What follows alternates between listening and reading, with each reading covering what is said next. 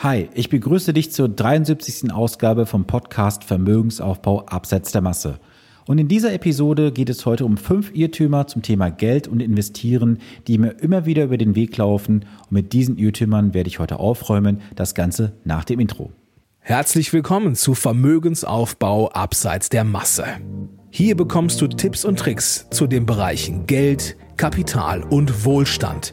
Denn jeder falsch investierte Euro ist ein verlorener Euro. Viel Spaß dabei!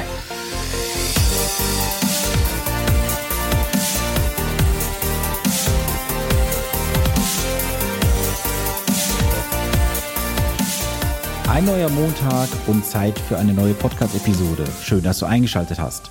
Mein Name ist Sven Stopka und ich bin dein Finanzexperte und unterstütze jeden Tag Menschen dabei, bessere und solidere Entscheidungen bei ihren Finanzen und Investments zu treffen – Dabei geht es um die Bereiche Vermögensaufbau, Vermögenssicherung und Vermögensstrukturierung. Das alles ohne Provisionsinteresse, denn ich arbeite als echter Honorarberater. Ich hatte es ja bereits im Intro erwähnt, es gibt so viele Irrtümer beim Thema Geld und Investieren und ich habe mir heute mal fünf davon rausgepickt, über die ich gleich mit dir sprechen werde. Doch ein kleiner Hinweis noch vorab. Wenn du die letzte Episode gehört hast, am Dienstag letzte Woche, da hatte ich ja gesagt, dass das ZDF da einen Beitrag ausstrahlen wird bei Frontal 21 sowie am Mittwoch bei der Drehscheibe. Ich habe am Dienstag um kurz vor 16 Uhr von der Redaktion eine Info bekommen, dass mein Beitrag um eine Woche verschoben wurde. Das heißt also, du kannst mich jetzt diese Woche am Dienstag bei Frontal 21 um 21 Uhr sehen und am Mittwoch dann in der Drehscheibe ab 12 Uhr im ZDF.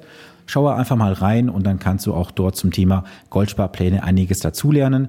Und dazu hatte ich ja auch bereits in einer vorherigen Episode mal zu Beginn etwas erzählt. So, lass uns aber direkt mit dem Thema heute einsteigen zum Thema Irrtümer.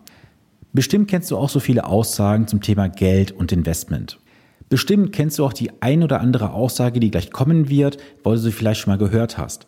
Und wir haben ja so viele Irrtümer zum Thema Geld und Investment in Deutschland existierend, weil einfach viele Sachen erzählt werden. Sie klingen im ersten Moment ganz logisch und dann wird es einfach von Person zu Person getragen. Dann wird es irgendwo vielleicht in einem Blogbeitrag niedergeschrieben und dann ist es irgendwann einfach eine gefestigte Marktmeinung, wenn man so möchte.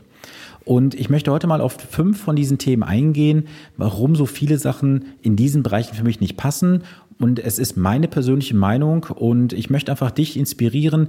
Lehn dich mal entspannt zurück. Bitte nicht, wenn du jetzt Auto fahren solltest, aber höre einfach mal zu, lass es auf dich wirken und mach dir bitte am Ende des Tages eine eigene Meinung. Auch ich habe hier nicht die hundertprozentige Weisheit letztendlich gegessen, aber es soll einfach für dich eine Inspiration sein, dich vielleicht mal mit diesem Thema zu beschäftigen. Irrtum Nummer eins: Das Eigenheim ist eine sichere Geldanlage. Gerade jetzt, letzte Tage, gab es wieder dieses Ereignis, dass mir jemand sagt, er möchte aus der Mietwohnung jetzt vielleicht in den nächsten Jahren in ein Eigenheim ziehen mit seiner Partnerin. Und dann hatte ich auch da mal nachgefragt, habe gesagt, hey, sage mal, was hast du denn aktuell an Mietkosten? Was wird das Eigenheim später kosten? Also Baukosten hatte er bisher noch nicht nennen können, hat aber gesagt, na, ich plane so mit ungefähr 1200 Euro bei der Bank als Rate. Dann haben wir da auch sehr lange mal gerechnet und er war dann am Ende doch fasziniert, als ich ihm dann sagte, was letztendlich das Ganze in Zahlen für ihn bedeuten würde und hat ihm dann auch ein paar Tipps mit auf den Weg gegeben, um da halt vielleicht mal auch ein bisschen ähm, an das Thema herangehen zu können mit dem Thema der Zahlen und des Zahlungsflusses und so weiter. Aber was du generell beim Thema halt beim Eigenheim berücksichtigen musst, ist, dass du beim Eigenheim immer sehr unflexibel bist. Und das ist natürlich in der heutigen Zeit in dieser Welt, die sehr schnelllebig ist, auch ein ganz, ganz wichtiger Aspekt, dass du flexibel bist. Denn es ist ja nicht mehr gewährleistet, dass du jetzt die nächsten 30, 35 Jahre an einem Wohnort lebst, dass du dort deine Arbeitsstelle hast. Und es ist ja heute völlig gang und gäbe, dass man teilweise 50, 60, 80, 100 Kilometer fahren muss, um zu arbeiten. Und dann ist natürlich so ein Eigenheim auch schon ein gewisser Klotz am Bein, wenn du dann weißt, dass du da auch entsprechende Kilometer im Jahr runterradeln musst, um halt zu deiner Arbeitsstelle zu kommen. Das ist natürlich nur ein Aspekt. Was natürlich heute auch immer ein ganz großer Punkt ist, ist auch das Thema Scheidungsrate natürlich. Wie viele Ehepaare lassen sich scheiden und haben am Ende mit dem Haus, was sie dann damals gebaut haben, einen riesen Schuldenhaufen am Arsch. Also ich kenne da so viele Fälle, die ich in den letzten Jahren auch da mitbekommen habe, wo dann die Ehepartner mit hohen fünfstelligen Schulden rausgehen und da musst du einfach dir darüber im Klaren sein, dass ein Eigenheim auch verpflichtet, natürlich im Guten wie im Schlechten. Und oft wird auch das Thema Immobilie sehr schön gerechnet. Da gibt es ja viele Möglichkeiten über Wohnriester zum Beispiel, über Bausparverträge in der Ansparphase und, und, und. Da gibt es unzählige Möglichkeiten. Und ich bin da eher rational und zahlenlastig unterwegs. Denn wenn ich mit jemandem im Coaching-Gespräch drin bin, dann hinterfrage ich auch sehr viel. Ich gehe in die Zahlen rein, ich gehe in die Situation auch rein, was wäre, wenn dies und jenes eintreten würde. Und sehr schnell kommen auch dann die äh, Coaches zu dem Ergebnis, dass sie sagen, hey, das Thema Immobilie macht ja für mich unter diesen und jenen Aspekten gar keinen Sinn. Und das kann ich sehr häufig auch nur bestätigen dann von meiner Seite. Aber das ist ja etwas, was ja der Coachie selber für sich erarbeiten muss, weil ich ja von außen nur Impulsgeber bin. Und von daher ist das natürlich auch seine persönliche Meinung am Ende des Tages. Und oft kommt ja auch so ein Vergleich auf beim Thema Eigenheim. Ja, ich zahle jetzt aktuell, was weiß ich, 700 Euro Miete und ich kann ja für 1000 Euro oder vielleicht für 800 Euro monatlich ein Eigenheim letztendlich bekommen. Das ist zwar vielleicht im ersten Moment alles richtig, aber bedenke auch immer eins, du hast beim Eigenheim immer sehr viele Nebenkosten, die du irgendwo mittragen musst, gerade beim Kauf, Grunderwerbsteuer, die Notarkosten, Gerichtskosten, vielleicht Renovierungen und, und, und. Und es ist auch nicht gewährleistet, dass du dann in den nächsten Jahren, Jahrzehnten, wenn du das Objekt veräußern würdest, auch diesen, dieses Geld dann wieder bekommst letztendlich. Denn viele Sachen, die gerade im Objekt auch gemacht werden, gerade im Bereich von Eigenheimen, wenn es Einfamilienhäuser sind, sei es jetzt ein Pool im Garten, du hast irgendeinen Anbau dran oder sowas, das sind teilweise Liebhabereien, die du am Ende des Tages nicht bezahlt bekommst beim Verkaufspreis. Und ein ganz wichtiger Aspekt, also wenn du mir zuhörst jetzt hier und ein Eigenheim hast, mach dir bitte mal jetzt die Ohren ganz spitz und höre zu, Hast du für dein Eigenheim eine Rücklage eingeplant? Was meine ich damit? Ganz einfach. Bei jedem Objekt, das eine Eigentumswohnung ist, da gibt es eine Wohnungseigentümergemeinschaft. Dort wird jeden Monat ein gewisser Betrag zurückgelegt für Reparaturen, Instandhaltungen und sonstige Aufwendungen. Und das machen viele Eigenheimbesitzer, die im Einfamilienhaus wohnen, nicht. Das heißt, die packen keinen gewissen Betrag im Monat beiseite, um später mal renovieren zu können, Reparaturen zu leisten und so weiter. Und das ist ein ganz wichtiger Aspekt in der Kalkulation, den du berücksichtigen musst.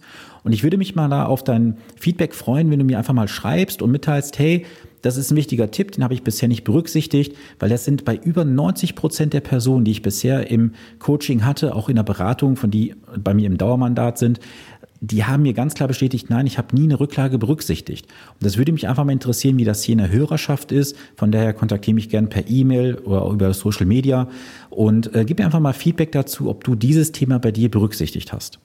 Und natürlich auch, was am Anfang natürlich schön ist, muss auch irgendwann vielleicht mal ein Ende haben. Das Haus wird irgendwann zu einer großen Last werden. Ich habe ja auch viele Partner, die ich begleite, die jetzt auch im Alter von irgendwo 60, 65 plus sind, haben vor Jahren, Jahrzehnten dann ein Eigenheim erworben und sagen jetzt schon, das Haus ist eine Last geworden. Das hat viele Gründe. Auf der einen Seite ist es oft die Wohnfläche, weil diese Wohnfläche muss auch sauber gehalten werden. Dann ist das Thema Unterhalt natürlich ein ganz großes Thema. Denn viele Eigenheimbesitzer möchten einfach zum Ende hin, wenn sie dann in das Rennenalter eintreten, nicht mehr diese Belastung haben, dass sie sagen, ich habe da ein großes Haus, einen großen Garten, eine große Verpflichtung, ich möchte mich verkleinern. Dann wird oft das Haus verkauft. Heutzutage kann man es gut verkaufen. Doch die Frage ist, kannst du als Eigenheimbesitzer in den nächsten Jahrzehnten das Objekt auch zu einem entsprechenden Preis verkaufen? Oder gibt es vielleicht Faktoren, die du heute noch nicht kennst? Ich möchte mal so ein paar Faktoren auf den Weg bringen. Das eine wird einmal sein, das Thema Bevölkerungsschicht. Also wie viele Menschen haben in den nächsten Jahr, Jahren, Jahrzehnten noch Lust, ein Eigenheim zu besitzen? Weil wir wissen ja heute schon, dass die Bevölkerung in Deutschland schrumpfen wird und die Bevölkerung wird auch älter. Das heißt also, es gibt ja viel weniger Personen, die sich irgendwann ein Haus kaufen wollen, weil sie sagen, es ist vielleicht zu groß für uns. Also das musst du auch bitte mal berücksichtigen bei deiner Planung, ob das irgendwann für dich eine Exit-Strategie ist. Und zum Thema Exit-Strategie beim Thema Finanzen hatte ich auch in der letzten Episode, in der Episode 72 etwas erzählt. So, dann gehen wir mal zu Irrtum Nummer zwei. Ich habe zu wenig, um richtig investieren zu können. Und das ist so ein Bullshit-Satz, den ich immer wieder höre. Natürlich ist es klar, dass nicht jeder von uns hier Hunderte oder Tausende von Euro im Monat investieren kann. Das ist auch gar nicht wichtig. Wichtig ist, dass du überhaupt anfängst. Und du kannst ja schon mit monatlich lächerlichen 25 Euro beginnen. Und ganz ehrlich, 25 Euro im Monat sollten immer und immer wieder drin hängen. Und es ist natürlich auch die Frage, ist es eine bessere Lösung, gar nichts zu tun? Nein.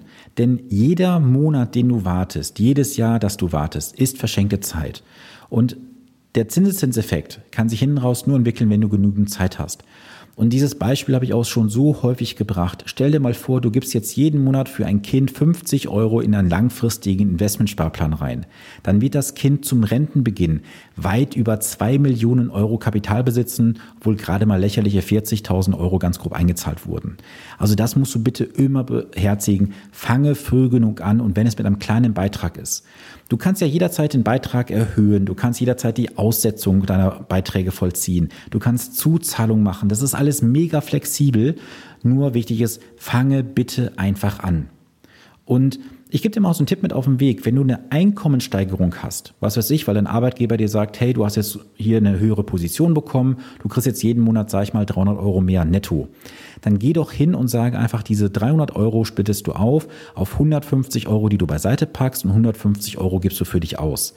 Denn eins musst du dir vor Augen führen, nur weil du ein höheres Einkommen hast, hast du nicht gleichzeitig einen höheren Lebensstandard. Und guck dir bitte auch mal an, wo du so, so im Alltag einsparen kannst. Ich gebe dir gerne ein Beispiel dafür, wie viel Kaffee to go kannst du dir jeden Monat sparen, wenn du mal wirklich überlegst, wie viel Geld kommt da zusammen. Jeden Morgen, es gibt ja da gewisse Ketten, jetzt ohne mal einen Namen zu nennen, da zahlst du für so einen dämlichen Kaffee, weil er einen Namen trägt, in so einem Pappbecher, irgendwo um die vier bis fünf Euro. Muss das wirklich sein? Musst du morgens immer dir irgendwo ein Brötchen an irgendeiner Kioskbude holen für irgendwie 1,50 Euro?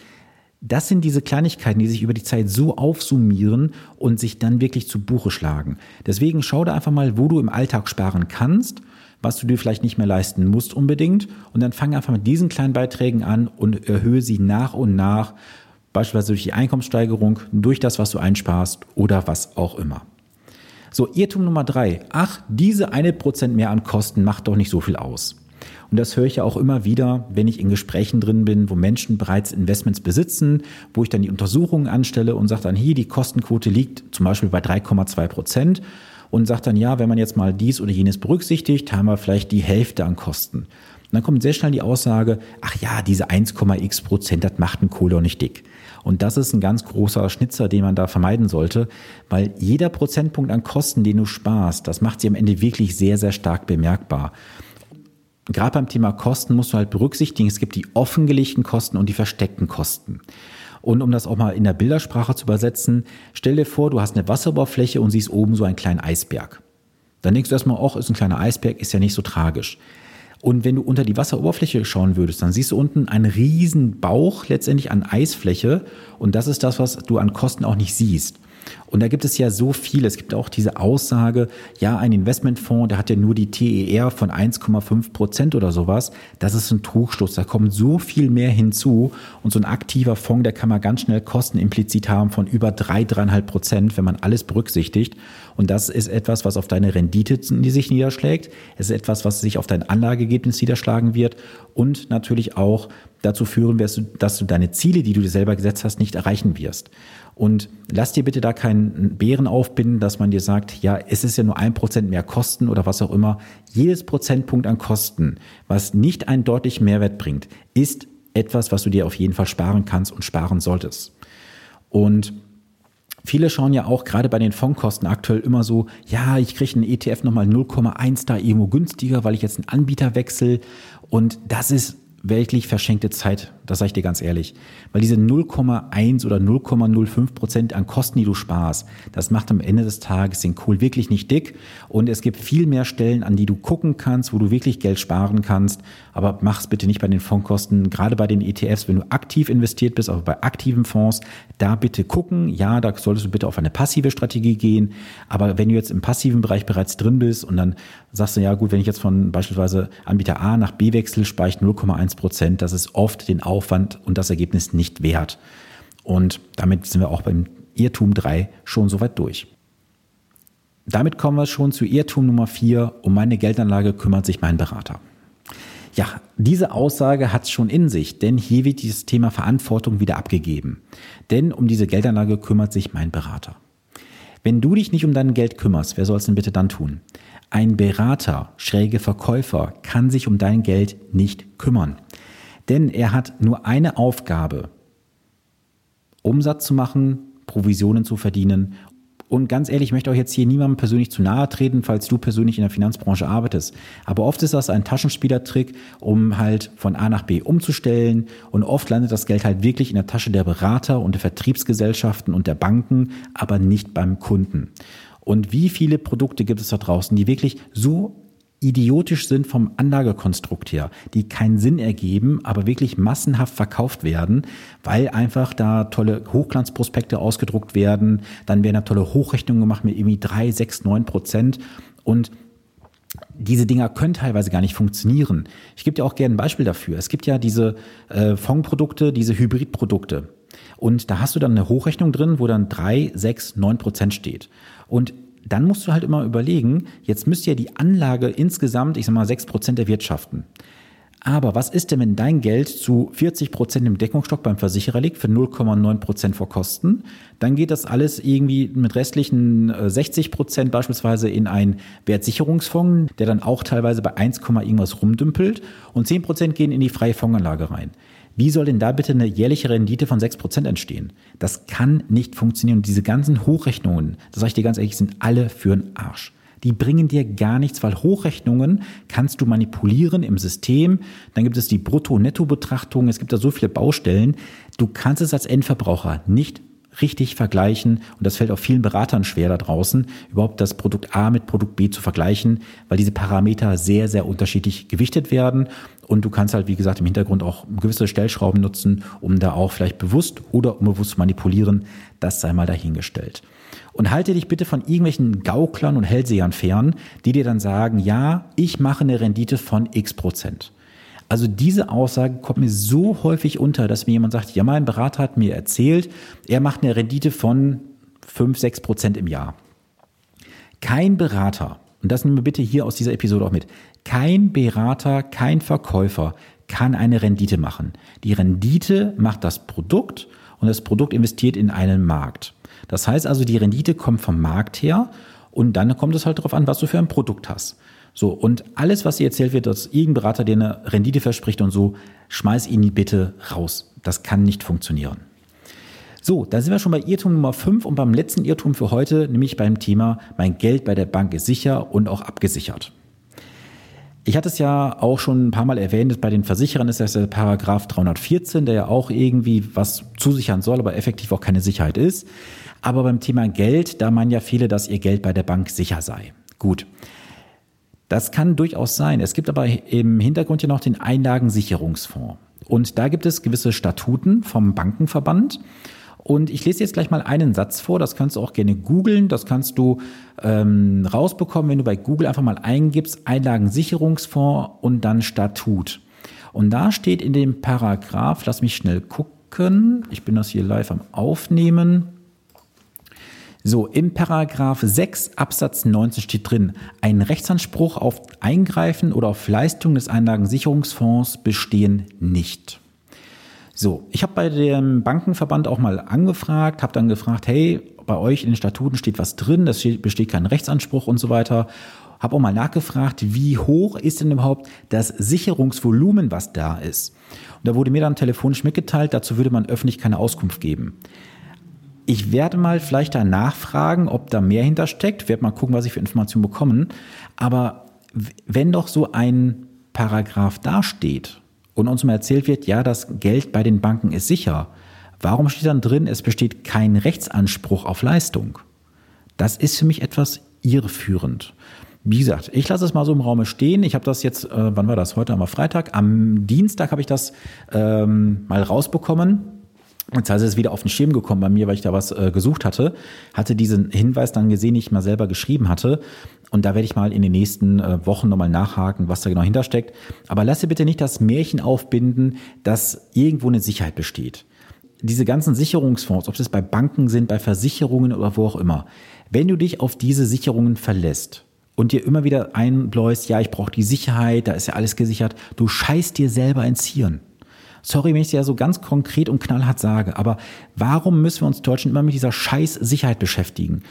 Du kannst mit einem Auto gegen die Mauer fahren. Du kannst ein Airbag haben, vorne, an der Seite, oben, unten, wo auch immer. Eine hundertprozentige Sicherheit hast du nirgendswo. Und gerade beim Thema Geldanlage, was das Thema Versicherung, was das Thema Banken angeht, wir sind doch alle vom äh, Wohlwollen des Gesetzgebers abhängig. Warum ist der Paragraph 125 reformiert worden in 314? Dazu hatte ich auch bereits ein Video mal aufgenommen für YouTube, kannst du dir gerne anschauen. Da ist ja seinerzeit die ähm, Kürzung der Leistung von 5% auf unlimitiert geändert worden. So, warum steht beim Bankenverband dann drin, dass der Sicherungsfonds nicht einspringen muss, weil kein Rechtsanspruch besteht? Also deswegen verlasst euch doch bitte nicht auf diese ganzen Scheißsicherheiten, die euch da immer wieder erzählt werden. Macht euch ein eigenes Bild, unternehmt etwas dafür und investiert euer Geld so, dass ihr auch wisst, euer Geld ist sicher investiert. Deswegen ist meine Empfehlung auch persönlich immer wieder, investiert in gute Aktienfonds, immer in Sondervermögen, keine Zertifikate, keine Inhaberschuldverschreibungen und was für einen ganzen Rotz es da draußen gibt. Investiert einfach in Sondervermögen, das funktioniert seit vielen Jahrzehnten, seit vielen Jahrhunderten. Aktien haben immer funktioniert, haben die Krisen überstanden. Natürlich rafft es mal das eine oder andere Unternehmen da draußen hin, aber auf breite Sicht, wenn du breit streust und du weißt ja auch, je breiter du streust, umso sicherer schläfst du, umso besser wirst du am Ende des Tages auch aus deiner Anlage herausgehen. So, ich hoffe, ich konnte jetzt mit diesen fünf Irrtümern mal so ein bisschen Licht ans Fahrrad machen und mach dir bitte ein eigenes Bild. Und höre bitte nicht auf diese Weisheiten, die immer wieder erzählt werden. Ich hatte es bereits zu Beginn gesagt, das ist jetzt hier heute eine Episode, die ich mit meiner Meinung aufnehme, mit meiner Sichtweise. Es muss nicht stimmen, aber es sollte dich einfach mal zum Nachdenken anregen. Und wie gesagt, du kannst ja auch bei dem einen oder anderen mal dich kritisch hinterfragen, ob das, was du dir bisher selber erzählt hast, der Wahrheit entspricht oder ob du vielleicht mal etwas nachdenken musst, ob da irgendwo was dran ist von dem, was ich dir heute erzählt habe. So, und ja, wie gesagt, ich hoffe dann halt, dass du heute auch vielleicht die Erkenntnis gewonnen hast, dass du an der einen oder anderen Stelle vielleicht eine andere Sichtweise annehmen solltest. Und ja, dann würde ich mich freuen, wenn du auch beim nächsten Mal wieder einschaltest bei der nächsten Episode vom Podcast Vermögensaufbau abseits der Masse. Doch zum Ende hin noch ein kleiner Hinweis. Wenn ich etwas für dich tun kann, in welcher Art und Weise auch immer, sei es, du hast eine Frage zu einem konkreten Anliegen, du wünschst dir eine Episode zu einem bestimmten Thema, scheu dich nicht, mich zu kontaktieren. In den Show Notes findest du alle Profile von Social Media zu mir. Du findest dort meine E-Mail-Adresse und solltest du keine Show Notes besitzen, kannst du mich gerne anschreiben an podcast.finanzpodcast.de oder du suchst einfach nach meinem Namen über Google, da findest du mich dann auch direkt und geh mit mir in die Interaktion. Ich unterstütze dich gerne ich mache gerne mit dir ein honorarfreies Erstgespräch von 30 Minuten ungefähr, wo du mir deine Situation schilderst. Ich gebe dir Hinweise, ich gebe dir Umsetzungstipps dazu und dann bist du auch schon mal ein Stück weiter als jetzt aktuell. So, und jetzt wünsche ich dir eine gesunde und vor allem erfolgreiche Woche. Schalte am nächsten Montag wieder ein und ich sende dir viele Grüße aus Ahaus. Dein Sven Stopka.